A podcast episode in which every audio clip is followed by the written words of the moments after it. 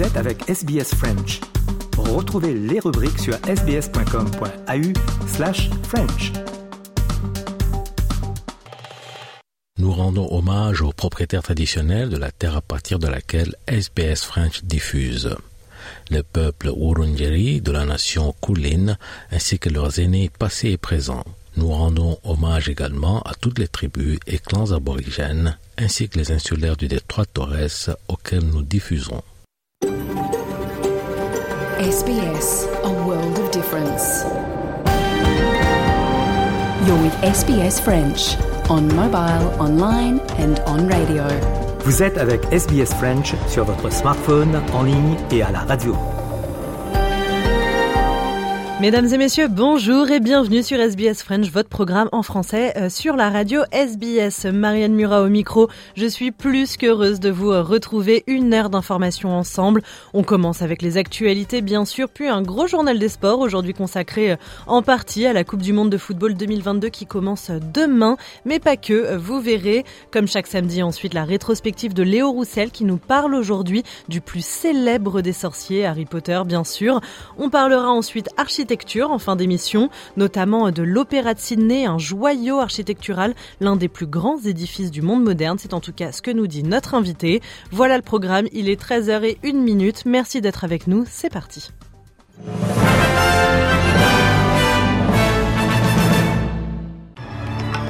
Les principaux titres de l'actualité, la COP27 ne s'est pas achevée euh, hier comme prévu. Les délégués présents n'ont pas réussi à se mettre d'accord dans les temps. L'Ukraine face à la menace russe, mais aussi face à la menace de l'hiver. Le thermomètre affiche des températures négatives et la moitié des installations énergétiques euh, est en panne. Après quatre mois de procès dans l'affaire Terranos, euh, Elisabeth Holmes condamnée à 11 ans de prison pour fraude. Et enfin, J-1, on le disait avant le lancement de la Coupe du Monde de football au Qatar, le pays vient de décider l'interdiction de l'alcool aux abords des stades. On en parlera dans le journal des sports.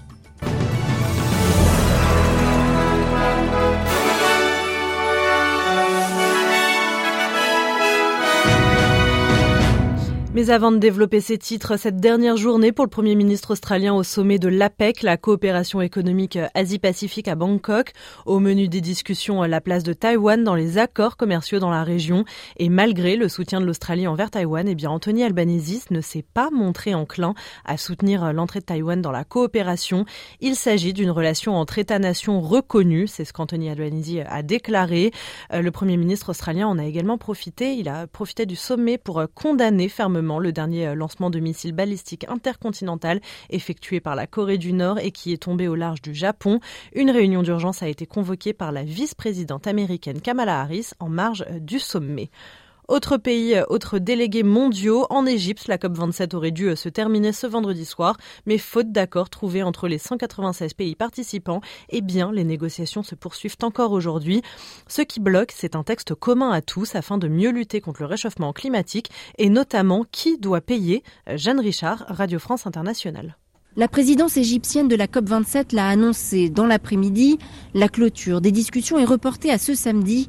Sameh Choukri, le ministre égyptien des Affaires étrangères, appelle les partis à passer la vitesse supérieure. Ce qui bloque surtout, c'est la question de l'aide internationale. Inondations, sécheresse, montée du niveau de la mer. Les pays pauvres et plus vulnérables aux catastrophes climatiques demandent la création d'un fonds d'aide international. Jusqu'à présent, les pays occidentaux s'y opposaient fermement, même s'ils sont responsables historiquement du réchauffement climatique. Jeudi soir, tard, l'Union européenne a créé la surprise en se disant finalement favorable à la création d'un tel fonds mais à condition qu'il soit réservé aux pays les plus vulnérables et que la base des pays qui doivent y contribuer soit élargie. En d'autres termes, la Chine, deuxième économie mondiale et premier émetteur de gaz à effet de serre, devrait donc payer aux côtés des pays occidentaux. Sans surprise, la Chine est contre, les États-Unis, eux, gardent le silence, et dans la salle des négociations, l'ambiance reste tendue. La Russie accuse l'Ukraine de crimes de guerre se fondant sur des vidéos publiées sur les réseaux sociaux. Moscou dénonce l'exécution brutale de 10 de ses militaires alors qu'ils venaient euh, de se rendre et venaient d'être faits euh, prisonniers en Ukraine. Et en Ukraine, justement, eh bien, plus de 10 millions de personnes sont privées d'électricité après des bombardements russes sur les infrastructures civiles. Kiev qui fait face à la menace russe, mais aussi aujourd'hui qui fait face à un deuxième ennemi, le froid. Près de la moitié des installations énergétiques ne fonctionnent plus. Alice Battu, qui est une habitante de Kiev. Les températures sont glaciales et la question du chauffage est sur toutes les bouches, mais vous allez entendre son témoignage. Elle reste relativement optimiste. It's like a bit below zero. Il fait un peu moins de 0 degré, donc il commence à faire froid, mais pour l'instant ça va encore. De toute façon, je ne souhaite pas m'en aller et je pense que l'on peut trouver des solutions. Par exemple, acheter des vêtements chauds, acheter des couvertures, trouver des façons d'isoler la maison, comme ça se faisait avant. Et puis, j'ai entendu qu'il y avait des endroits spéciaux qui avaient ouvert à Kiev où l'on a installé des prises électriques où on peut recharger ses appareils et aussi en profiter pour se réchauffer. Bien sûr, la situation pourrait empirer et dans ce cas, il faudra trouver des solutions, peut-être partir dans l'ouest de l'Ukraine.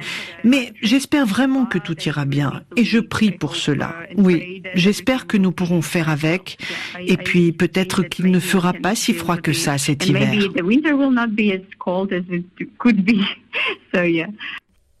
Le verdict du procès à Terranos vient de tomber. La star déchue de la Silicon Valley, Elizabeth Holmes, est condamnée à 11 ans de prison pour fraude dans la gestion de sa start-up.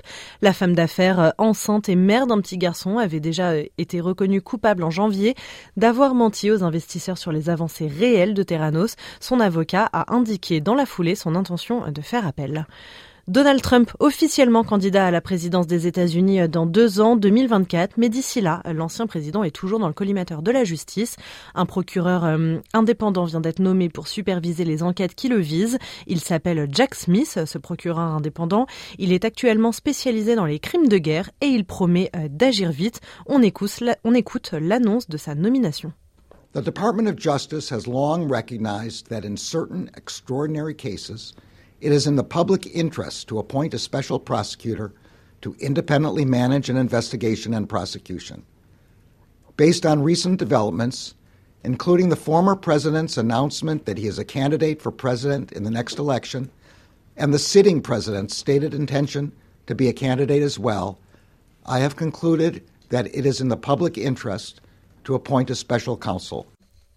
Le principal concerné, Donald Trump, dénonce une nomination politique et injuste. États-Unis toujours et Nancy Pelosi ne sera plus chef de démocrate à la Chambre des représentants après que les républicains ont obtenu la majorité.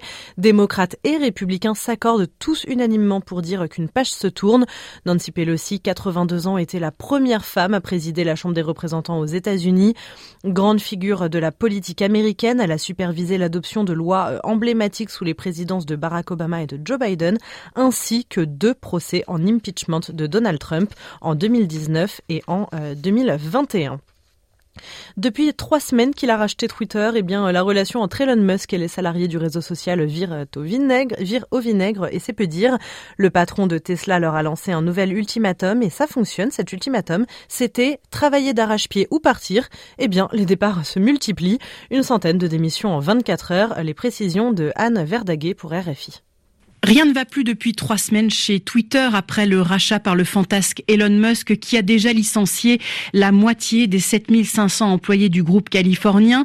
Mercredi, il a lancé un ultimatum dans une lettre individuelle à ses employés leur demandant de s'engager à travailler de longues heures à haute intensité pour bâtir un Twitter 2.0 révolutionnaire. Les salariés avaient jusqu'à jeudi après-midi pour cliquer sur la case oui sous peine de devoir quitter Twitter avec une indemnité correspondant à trois mois de salaire. Une méthode qui détonne même aux États-Unis où le droit du travail est moins protecteur des salariés qu'ailleurs. Quelques heures plus tard, de nombreux messages sont apparus sur Twitter de salariés démissionnaires avec le hashtag aime l'endroit où tu as travaillé. Nous venons d'atteindre un nouveau pic d'utilisation de Twitter, a ironisé pour sa part Elon Musk. De nombreux utilisateurs du réseau social, notamment des ex-collaborateurs, mais aussi des analystes, se demandent si la fin de Twitter est proche. Elon Musk a lui posté une énigmatique photo d'un drapeau pirate avec une tête de mort. Retour en Australie où les conditions météorologiques ne s'améliorent pas après des désastreuses inondations dans le Victoria et le New South Wales.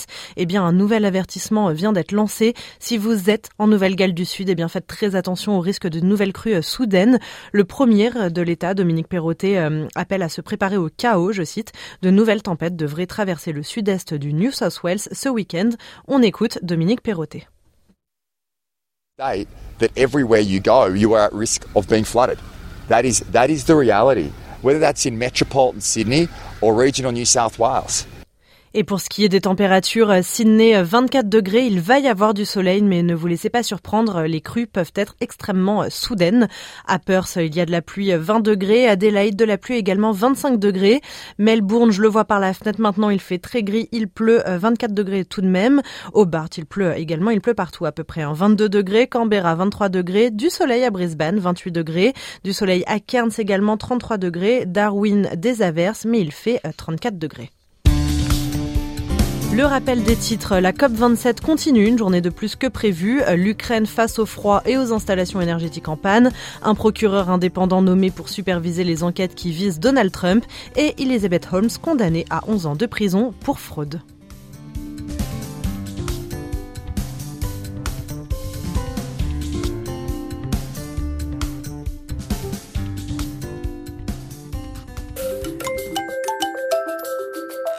Vous aimez le programme en français? Continuons la conversation sur notre page Facebook. Rejoignez notre page Facebook et partagez vos pensées. facebook.com slash sbsfrench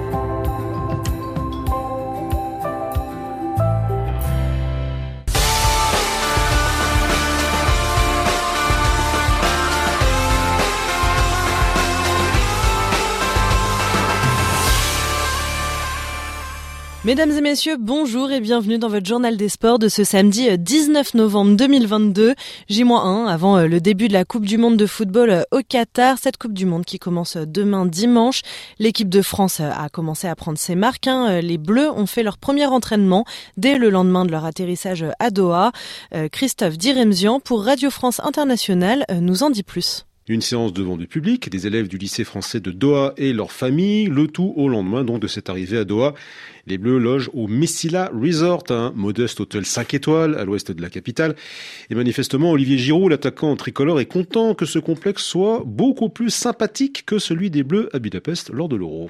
On a été agréablement... Euh, pas surpris parce qu'on savait que la Fédé avait fait le maximum pour nous mettre dans les meilleures conditions. On a, découvert le, le bel hôtel euh, dans lequel on va résider pendant cette Coupe du Monde. On a de très belles installations. Euh, tout est, est mis en œuvre pour qu'on se concentre sur le terrain. Euh, voilà, donc après le fait d'avoir des supporters ce soir, ouais, c'est bien. On a la chance de s'entraîner dans un stade de 12 000 12 000 spectateurs de contenance. Donc, euh, ouais, c'est toujours agréable d'être au contact des, supporters. Et oui, euh, on aura plus d'espace qu'à l'Euro 2021.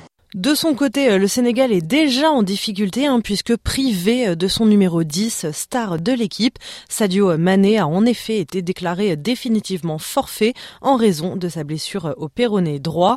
Explication signée Sofiane Amazian. C'était quasiment acté, c'est désormais officiel, Sadio Mané ne disputera pas la Coupe du Monde au Qatar avec le Sénégal. Un véritable coup dur pour le joueur grand artisan du titre de champion d'Afrique acquis cette année au Cameroun. Un coup de tonnerre également pour la sélection sénégalaise désormais amputée de sa meilleure arme offensive.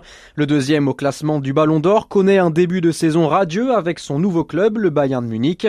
23 matchs disputés, 11 buts et 4 passes décisives à son actif jusqu'à cette blessure au péroné le 8 novembre dernier face au Werder de Brême, soit un jour avant la liste définitive pour disputer le mondial.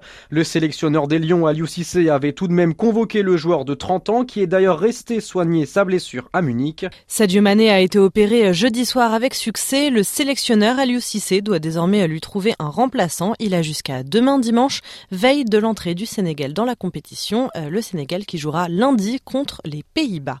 Autre joueur forfait pour le mondial, eh c'est le Marocain euh, Amin Harit, blessé au genou, il a lui aussi été euh, opéré. Il manquera le reste de la saison. Il est milieu de Marseille, hein, je le rappelle. C'est donc sans lui que le Maroc a disputé son dernier match de préparation. Victor Missistrano. Les Lions de l'Atlas ont dominé la Géorgie 3-0. Youssef Nessiri et Hakim Ziyech ont marqué avant que Sofiane Bouffal ne triple la mise sur penalty. Dernière répétition également pour le Ghana, vainqueur de la Suisse 2-0 grâce à début de Mohamed Salissou et d'Antoine Semenyo. À cette occasion, le capitaine André Ayou a célébré sa 110e sélection. À bientôt 33 ans, il devient le joueur le plus capé des chez les Black Stars. Alors, euh, ces deux exemples euh, ne sont que deux exemples parmi la multitude de joueurs blessés, hein, puisque cette compétition a une saveur un peu particulière.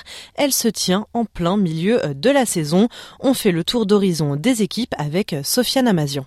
Paul Pogba, Timo Werner et Diogo Jota ont un point commun, ils manqueront la Coupe du Monde pour cause de blessures. Des absences de marque qui obligent les sélectionneurs à bricoler, à l'image de Didier Deschamps, amputé également de Mike Maignan, Presnel Kimpembe, N'Golo Kanté, mais encore plus récemment Christopher Nkunku. Des pertes compensées par des joueurs parfois moins expérimentés qui vont découvrir la Coupe du Monde. Deux joueurs d'expérience manqueront également du côté de l'Allemagne, le buteur Timo Werner donc, et le meneur de jeu Marco Reus, décidé maudit en équipe nationale, lui qui aura déjà manqué plusieurs grandes compétitions internationales. Et à J-1 de la compétition, hein, on vous propose un focus sur une équipe africaine, le Cameroun. Les Lions indomptables vont entrer euh, en piste jeudi contre la Suisse. Le Cameroun, c'est le pays d'Afrique le plus expérimenté dans la compétition. Martin Guez. Pour la huitième fois de leur histoire, les Lions camerounais sont au rendez-vous du mondial et vont tenter de redevenir indomptables, eux qui restent sur cinq éliminations dès le premier tour. La seule fois où le pays a dépassé la phase de poule, c'était en 1990 en Italie. Roger Mila et ses coéquipiers s'étaient tissés jusqu'en quart de finale après avoir terrassé l'Argentine de Diego Maradona. Une grande époque et une équipe unique à laquelle appartenait le gardien Joseph-Antoine Bell. C'est forcément un très bon souvenir. Quand on regarde, euh, les joueurs de 90, beaucoup étaient des amateurs au Cameroun. C'est qu'une équipe de foot, c'est pas une juxtaposition de talent, c'est de la complémentarité, de la solidarité. C'est pour ça que je parle de ce qu'on ne voit pas. Depuis ce quart de finale, le Cameroun n'a gagné qu'un seul match, c'était en 2002, et le pays se retrouve cette année dans un groupe très relevé avec la Suisse, la Serbie et le Grand Brésil. Un Cameroun difficile à jauger pour Joseph-Antoine Bell. Le président de la fédération a déclaré qu'ils étaient candidats au titre. N'oublions pas que, en valeur nominale, euh, le Cameroun est la plus petite équipe de ce groupe. Quand on est petit, on se déclare d'abord petit. Le Cameroun comptera au Qatar sur ses deux fines gâchettes, Vincent Aboubakar et Karl Toko Ekambi, les deux meilleurs buteurs de la dernière canne, mais aussi sur Zambo Anguissa et Choupo-Moting, avec Rigobert Song sur le banc et Samuel Eto'o à la tête de la fédération. Les vieux lions sont toujours dans la tanière pour guider les nouveaux faire une première victoire en Coupe du Monde depuis 20 ans. Le Cameroun qui a d'ailleurs joué son match de préparation contre le Panama hier, résultat neutre, un but partout. La Belgique, elle, s'est inclinée 2 buts à 1 face à l'Égypte, toujours en match de préparation. De son côté, le Portugal l'a emporté 4-0 contre le Nigeria, c'était jeudi. Une rencontre qui s'est déroulée sans le capitaine de la Selecao, Cristiano Ronaldo. Le quintuple Ballon d'Or souffre d'une gastrite, mais cette absence pourrait être aussi liée finalement à l'interview polémique que Cristiano Cristiano Ronaldo a accordé à la télévision anglaise, dans laquelle il règle ses comptes avec son club de Manchester United. Les précisions, Victor Missistrano. S'il affirme que son groupe n'est pas perturbé, on imagine que le sélectionneur portugais Fernando Santos aurait préféré récupérer Cristiano Ronaldo dans de meilleures dispositions. La vidéo des retrouvailles glaciales en sélection entre CR7 et son coéquipier des Red Devils Bruno Fernandes a beaucoup fait parler. À trois jours du mondial, l'attention est focalisée sur le capitaine portugais, dont la situation avec Manchester United a atteint un point de non-retour depuis ses critiques adressées dans une interview à son entraîneur et ses dirigeants. Une façon d'étaler sa rancœur à l'égard du club, qui ne l'a selon lui pas assez soutenu face aux épreuves qu'il a traversées. Ronaldo, endeuillé par la perte de son fils mort-né au mois d'avril, il s'est aussi dit blessé par le manque d'empathie qu'il a constaté cet été alors que sa fille était malade. Cristiano Ronaldo semble très touché psychologiquement. Son forfait pour ce match de préparation contre le Nigeria, officiellement pour des troubles digestifs, interroge et le feuilleton est loin de se terminer. La deuxième partie de l'interview tant commentée sera publiée ce jeudi soir. Le journaliste Pierce Morgan a promis de nouveaux extraits polémiques. Ce mondial a été euh, marqué par des polémiques autour de son organisation, notamment les conditions de travail de ses ouvriers. Mark Stoonen représente l'Organisation internationale du travail au Qatar. Il explique que la période de la Coupe du Monde est à surveiller particulièrement. Il y a deux populations pour lesquelles nous avons des inquiétudes particulières. D'abord, les travailleurs qui ont été engagés pour des projets qui se terminent maintenant, car c'est à ce moment-là que nous constatons généralement les abus concernant les salaires, comme le non-paiement des salaires ou le non-paiement des primes de fin de contrat. Alors que des travailleurs arrivent en fin de contrat, nous pouvons nous attendre à une augmentation des plaintes. L'autre catégorie, ce sont les travailleurs qui viennent spécifiquement pour la Coupe du Monde. Il se peut qu'ils manquent d'informations concernant leurs droits et concernant les recours possibles. Ce sera une période d'activité accrue, de travail plus intense. On s'attend à ce que les travailleurs fassent de longues journées et nous devons nous assurer qu'ils sont totalement protégés. En lien avec le ministère qatarien du Travail, nous menons une campagne d'inspection portant sur trois axes. Un, des logements décents pour cette main-d'œuvre temporaire. Deux, la durée du travail. Trois, la santé et la sécurité du travail, en particulier en ce qui concerne les installations temporaires. Autre polémique, on a appris hier que la vente de boissons alcoolisées venait d'être interdite aux abords des stades. Une décision pas vraiment surprenante hein, sur le fond pour le Qatar, mais une décision surprenante sur la forme, puisqu'elle a été annoncée moins de deux jours avant le top départ de la compétition. Comment réagissent les supporters? Eh bien, on leur a posé la question. It means a lot for us. The Dutch, they drink uh, before the, before the match, and now it's not possible. And it's also a proof that the, the, the boss here, the king, is very powerful. He can do it at two days before the tournament starts. Budweiser is also a big sponsor, and I think they bring also a lot of products already here. Qu'ils l'interdisent, bah, ça peut se comprendre par rapport au pays. Ça a toujours été un peu compliqué à trouver les compromis qui arrangent tout le monde. Par contre, le timing, c'est vrai que c'est surprenant euh, si près de la Coupe du Monde. We will be shame if we allow to alcohol here in Qatar. I am very proud of what Qatar did. Like drunk people make creating problems. That's why we try to limit the places for safety, not because of anything. Et avant de refermer ce volet consacré à la Coupe du Monde de football qui débute donc demain au Qatar, eh bien sachez que pour la première fois de l'histoire de la Coupe du Monde de la FIFA, il y aura des femmes arbitres. Elles sont six au total, elles viennent de France, du Japon, du Rwanda, du Brésil, du Mexique et des États-Unis. On écoute deux d'entre elles. Is yes historical but we feel like we're one team we we are representing on the same level as the men here and we have the same capabilities and uh, this is another step to show that if women they can be given floor and then participate in top competition it means women they can be everywhere Et enfin, sachez qu'on apprend également que Gianni Infantino va être réélu président de la FIFA pour un troisième mandat. Pas de grand suspense ici, hein, puisqu'il était le seul candidat à sa réélection. Dans le reste de l'actualité sportive du handball, avec la défaite des Françaises aux portes de la finale de l'Euro féminin, les Bleus se sont inclinés 20-28 face à la Norvège. Handball toujours et on connaît désormais l'affiche de la finale du championnat d'Afrique des Nations, la Cannes féminine. Victor Missistrano. Ce sera une revanche. Le Cameroun, tombeur du Congo-Brazzaville, affrontera pour la deuxième fois d'affilée en finale le grandissime favori, l'Angola, vainqueur d'11 des 12 dernières éditions. En demi, les Angolaises ont éliminé le pays hôte, le Sénégal, 24 à 21 après prolongation. Immense déception donc pour les Sénégalaises qui ont frôlé l'exploit. Écoutez l'analyse de la pivot des Lyon, Claudine Mendy, au micro de Baba Carfal. On était au rendez-vous, on s'était préparé pour ce match-là. On sait que l'Angola c'est une très bonne équipe et on l'a retenu tête jusqu'au bout, donc c'est toujours regrettable de perdre comme ça. Des fois on s'est précipité, on a perdu des ballons sur les montées de balles alors qu'on avait des situations ouvertes et, euh, et, à la fin sur la prolongation, je pense qu'on n'est pas pas lucide. On a dû marquer un but dans les 10 minutes. Et euh, contre ces équipes-là, malheureusement, c'est pas assez. Je pense que le handball sénégalais se développe de plus en plus. Aujourd'hui, on est déjà euh, qualifié pour le mondial. Et, euh, et, si on arrive vraiment à aller chercher cette médaille samedi, on aurait fait une compétition correcte. La finale de cette cadre féminine de hand Cameroun-Angola, c'est aujourd'hui 14h temps universel. Formule 1 avec le Grand Prix d'Abu Dhabi demain, l'Australien Daniel Ricciardo espère réaliser une bonne performance malgré sa pénalité lui faisant perdre trois places au départ suite à sa collision au Grand Prix du Brésil la semaine dernière. Ça pourrait bien être la dernière course pour le pilote australien âgé de 33 ans puisque Daniel Ricciardo n'a pas vu son contrat chez McLaren renouvelé. Il espère encore trouver une nouvelle écurie mais il est bien conscient que ses chances s'amoindrissent de jour en jour. On l'écoute. I'm not, let's say, mentally, I'm not treating it like it's going to be my last ever race, but it could be. Like I know, I know that nothing's guaranteed in the future, so I'm just kind of going out to. I'm going to enjoy it. I'm not going to get too, let's say, emotional about it, about the thought that oh, is it the last one or not? But um, yeah, I do want to enjoy it and just uh, Et en tennis, on connaît l'affiche des demi-finales du Masters de tennis masculin. Novak Djokovic affrontera Taylor Fritz et Casper Ruud jouera contre André Roublev. Un mot de rugby pour finir et avec cette sanction au sein du 15 de France contre Antoine Dupont, euh, le meilleur joueur du monde 2021, euh, a été sanctionné.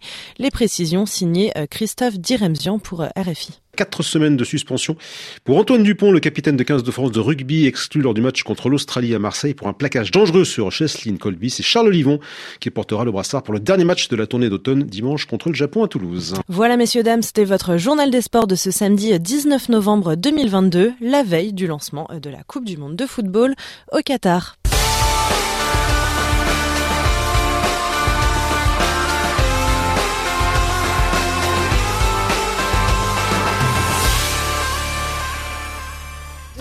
esprit tout divin. Je me perds dans tes yeux. C'était la chanson euh, Amour plastique euh, de Vidéo Club. Votre journal des sports est à retrouver en intégralité sur notre site internet sbs.com.u slash French et les plateformes de podcast. La Coupe du Monde de football 2022 est à suivre en direct et euh, en replay sur SBS et SBS Radio. Vous pouvez la regarder ou bien l'écouter avec des commentaires en français ou d'ailleurs dans, dans toutes les langues si vous souhaitez une autre langue que le français. Toutes les informations sur comment voir ou écouter les matchs de la Coupe du Monde de football sont sur notre site internet, je le répète, sbs.com.u slash French. SBS, partenaire de la Coupe du Monde de football 2022. C'est l'heure à présent de la rétrospective comme chaque samedi. Aujourd'hui, Léo Roussel nous emmène au pays des sorciers.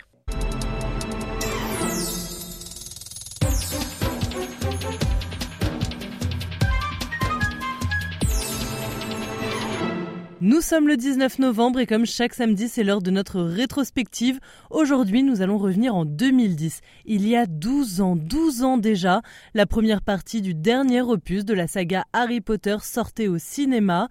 Harry Potter et les reliques de la mort, c'est l'adaptation du dernier tome des aventures du sorcier à lunettes de J.K. Rowling, un livre adapté en deux parties sur grand écran, dont la première est sortie le 19 novembre 2010. Donc, retour sur cet événement avec Léo Roussel et les archives de l'Institut national de l'audiovisuel et de France Télévisions.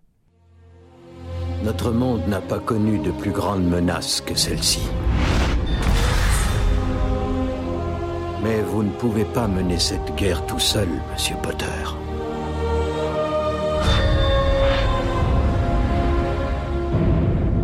Il est trop fort. En septembre 2010, c'est dans une nouvelle bande-annonce plus sombre que jamais que Warner Bros.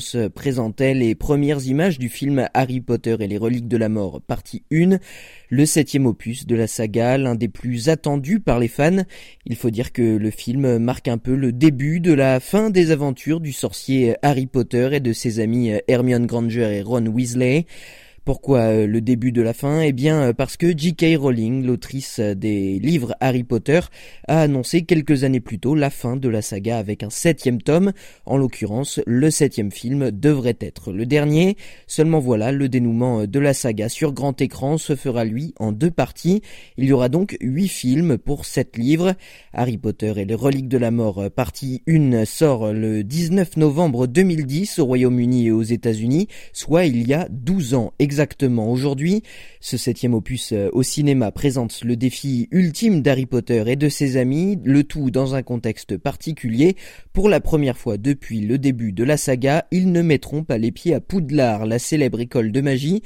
Définitivement euh, fini donc euh, l'ambiance scolaire qu'on pouvait retrouver dans les films précédents. Place plus que jamais à un univers sombre où les forces du mal et leur maître Lord Voldemort menacent le monde des sorciers, tout autant que celui des Moldus, à savoir le monde des personnes dépourvues de tout pouvoir magique. Le film est présenté en avant-première à Londres le 11 novembre 2010 et vous allez l'entendre dans cet extrait de reportage diffusé dans le journal de 20h sur France 2. La recette de J.K. Rowling et de Warner fonctionne toujours autant 9 ans après le premier film Harry Potter à l'école des sorciers. Les acteurs de la saga venus pour l'avant-première à Londres ont reçu un accueil digne de Rockstar de la part de fans plus attachés que jamais à leur héros. Là, c'est toute notre enfance, vous voyez, c'est Harry Potter. On a grandi avec, on a grandi avec les personnages. C'est la première occasion qu'on a de les voir, donc euh, forcément, euh, c'est quelque chose. Beaucoup d'émotions, beaucoup de mélange culturel. Euh, on se retrouve tous dans le wouh bah, C'est surtout que c'est la fin de la saga, donc c'est vraiment c'est la fin de, de notre enfance, si vous voulez. La sortie de cette première partie, c'est évidemment un événement au Royaume-Uni, mais ça l'est tout autant dans les autres pays.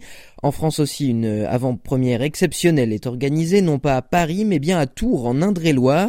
La ville avait remporté un concours organisé par la société de production Warner, distributrice des films Harry Potter, et avait accueilli un certain nombre d'acteurs de la saga.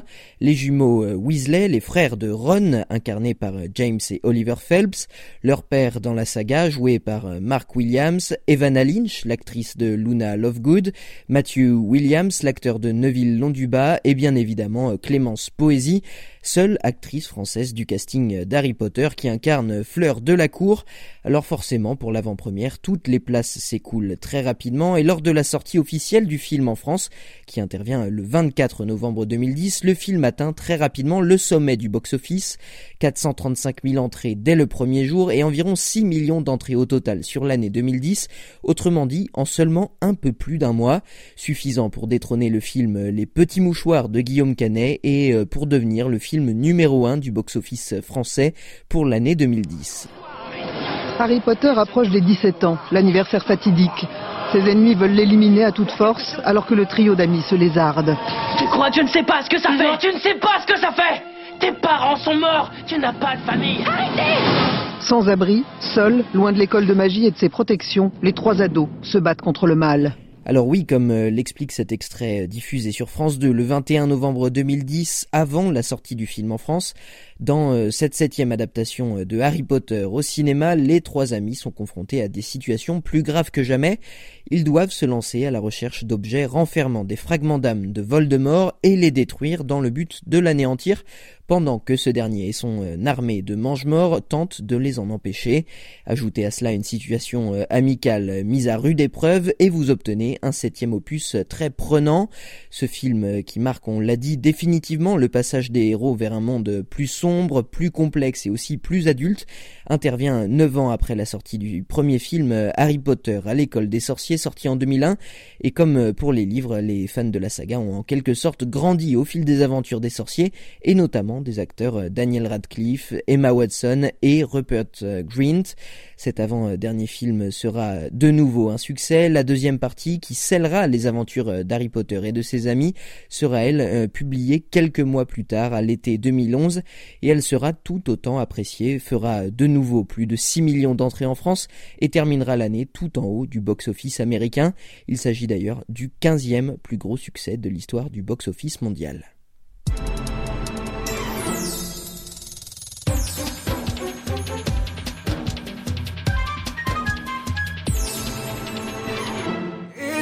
Que ça dure longtemps.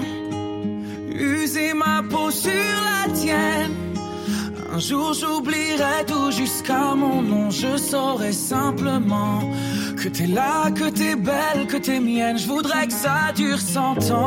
Vous l'avez euh, sûrement reconnu, la chanson Longtemps, euh, chantée par Amir, chanson euh, qu'on aime vous passer sur SBS French.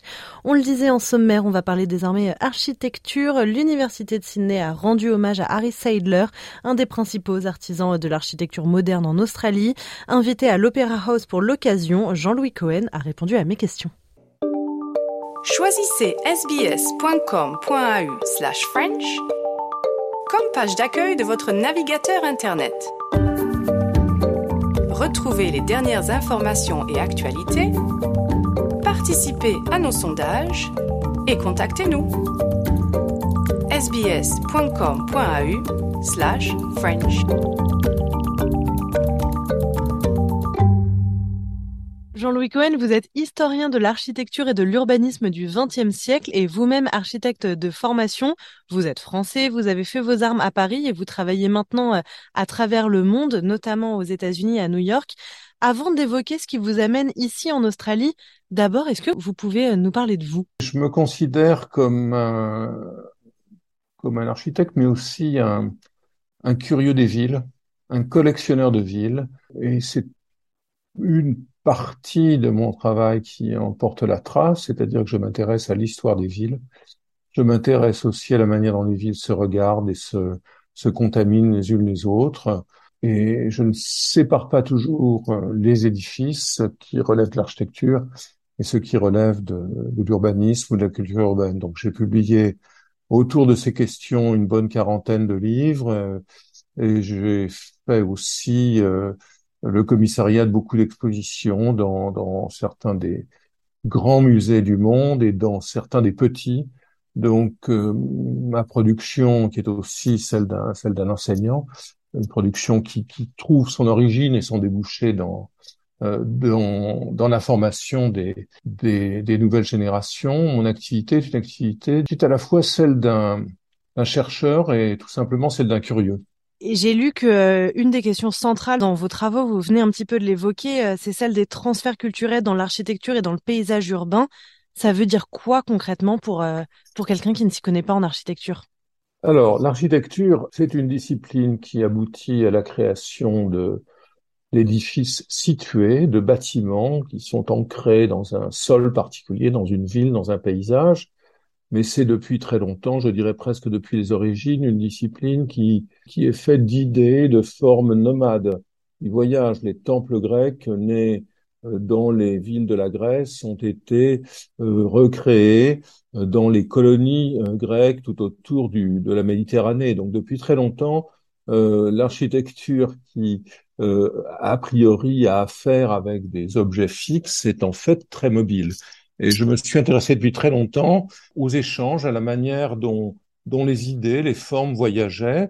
Euh, pour vous donner quelques exemples, évidemment, euh, c'est le cas dans l'histoire des, des, empires coloniaux. J'ai beaucoup travaillé sur l'Afrique du Nord, hein, sur Alger, notamment sur Casablanca, où je suis engagé aujourd'hui dans des questions de patrimoine. Donc comment Casablanca, euh, ville euh, inscrit dans un protectorat français, a été édifié par des Français, des Italiens, des Tunisiens, des Américains euh, au cours de son histoire au XXe siècle. Je me suis intéressé aux relations très troublées, on le sait, entre la France et l'Allemagne, mais aussi entre la France et l'Italie, et aussi à une des grandes figures de l'architecture et de l'urbanisme du XXe siècle, qui d'ailleurs touche aussi à d'autres domaines, qui est celle de l'hégémonie américaine, la manière dont les images de l'Amérique et les thèmes américains ont façonné euh, l'architecture dans beaucoup de pays du monde. Et je me suis intéressé en particulier au lien paradoxal qu'a eu la Russie euh, euh, du 19e et du 20e siècle avec les États-Unis. Vous venez de nous parler d'un grand panel de pays. Est-ce que toutes les architectures du monde entier vous inspirent toutes euh, à parts égales? J'aime l'architecture, c'est une discipline qui me, qui me touche, je l'observe. Euh, euh je suis un curieux, je connais bien sûr mieux certains domaines que d'autres. Je ne suis pas un grand spécialiste de l'architecture japonaise ou chinoise, bien que j'ai passé du temps dans ces deux pays. Euh, je connais bien l'architecture européenne, nord-américaine, brésilienne, sur laquelle j'ai pas mal travaillé. Donc, je crois malgré tout avoir une, vue assez large de toutes les manifestations de ce, très noble art. Vous m'avez dit avant qu'on commence l'interview que euh, vous alliez euh, repartir bientôt euh, à New York pour enseigner. Pour le moment, vous êtes à Brisbane en Australie. Vous étiez il y a quelques jours à Sydney, invité pour un talk à l'Opera House. Qu'est-ce qui vous amène en Australie? Est-ce que vous avez une relation particulière à ce pays? L'Australie est un pays qui, qui m'intéresse depuis longtemps. Je suis venu ici il y a cinq ans à Sydney, à Canberra, à Melbourne. J'ai rencontré beaucoup de, de, collègues, vu pas mal de bâtiments et de paysages.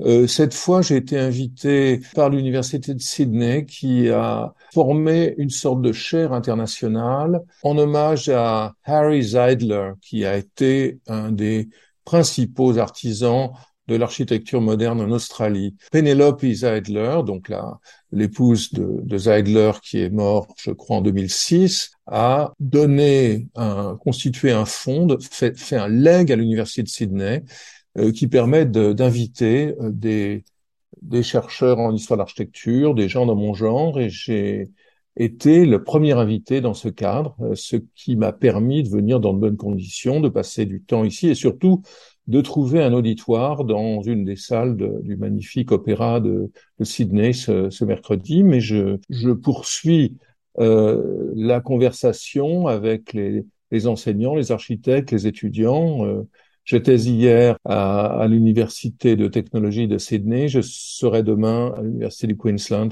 à Brisbane. Et l'Opéra de Sydney, hein, justement, il a été inauguré en 1973 par la reine euh, Elisabeth II. On en a beaucoup parlé ces derniers temps, bien sûr. Est-ce que c'est un chef-d'œuvre d'architecture, cet opéra? L'Opéra de Sydney, incontestablement, un des grands édifices du monde moderne. C'est un édifice qui a permis à, Sydney de tout d'un coup de, construire une image à l'échelle du monde. On a beaucoup parlé de l'effet Bilbao euh, à l'occasion de la construction du musée Guggenheim de Bilbao par Frank Gehry. Euh, C'était en 1997, mais avant l'effet Bilbao, je crois que l'effet euh, Sydney a été fondamental. L'idée d'un grand édifice culturel qui redéfinit la ville, c'est une idée qui est à l'origine, par exemple, du concours pour le Centre Pompidou, qui a été lancé sur le modèle de Sydney avant même euh, l'achèvement de, de, de l'opéra de, Hudson. C'est un bâtiment qui a, par son effet cathartique, je dirais, par euh, sa capacité à cristalliser ce site extraordinaire qui est celui de la baie de Sydney, c'est un des grands édifices des temps modernes, incontestablement, symboliquement, mais aussi dans ses qualités euh, techniques, dans son, son audace technique, dans l'audace de ses voûtes, dans ses qualités dans ses qualités esthétiques, dans sa capacité d'évocation, euh, l'image de ces voiles de béton qui font allusion à l'âge de la, navigation dont Sydney est issu. Donc c'est euh, sur tous les plans un, édifice euh, exemplaire. Merci beaucoup Jean-Louis Cohen. Je vous le rappelle, vous êtes historien de l'architecture et de l'urbanisme du XXe siècle et vous-même architecte. Merci. Merci à vous. Vous pouvez nous écouter quand vous le souhaitez. Téléchargez émissions, interviews et actualités à la demande. Visitez la page sbs.com.au French. Il est 13h56 sur SBS French, c'est l'heure du rappel des titres.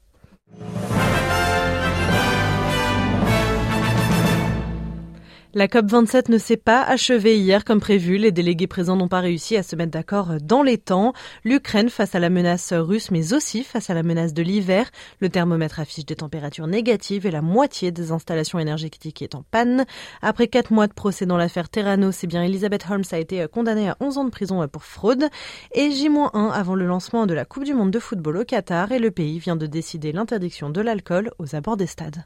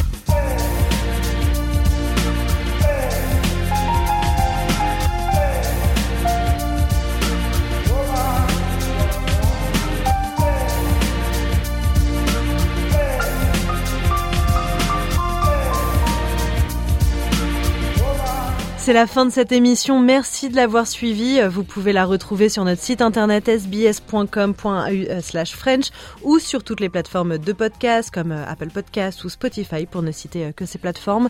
Je m'appelle Marianne Murat. J'ai été très heureuse d'avoir passé cette heure en votre compagnie. À la réalisation de cette émission aujourd'hui, euh, Amit Riak. Merci beaucoup. Passez un excellent samedi après-midi. Votre prochain rendez-vous avec SBS French, c'est demain.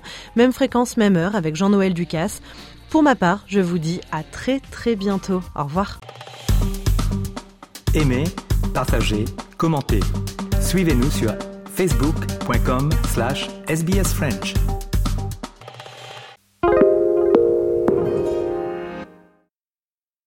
SBS is Australia's most trusted multilingual broadcaster. Our listeners are loyal, highly engaged, and have supported countless local businesses. We offer advertising packages for businesses of all sizes. Our experienced sales team will guide you through the process of owning a great campaign. Bring your own ad or have our production team make you something in one of our 68 languages.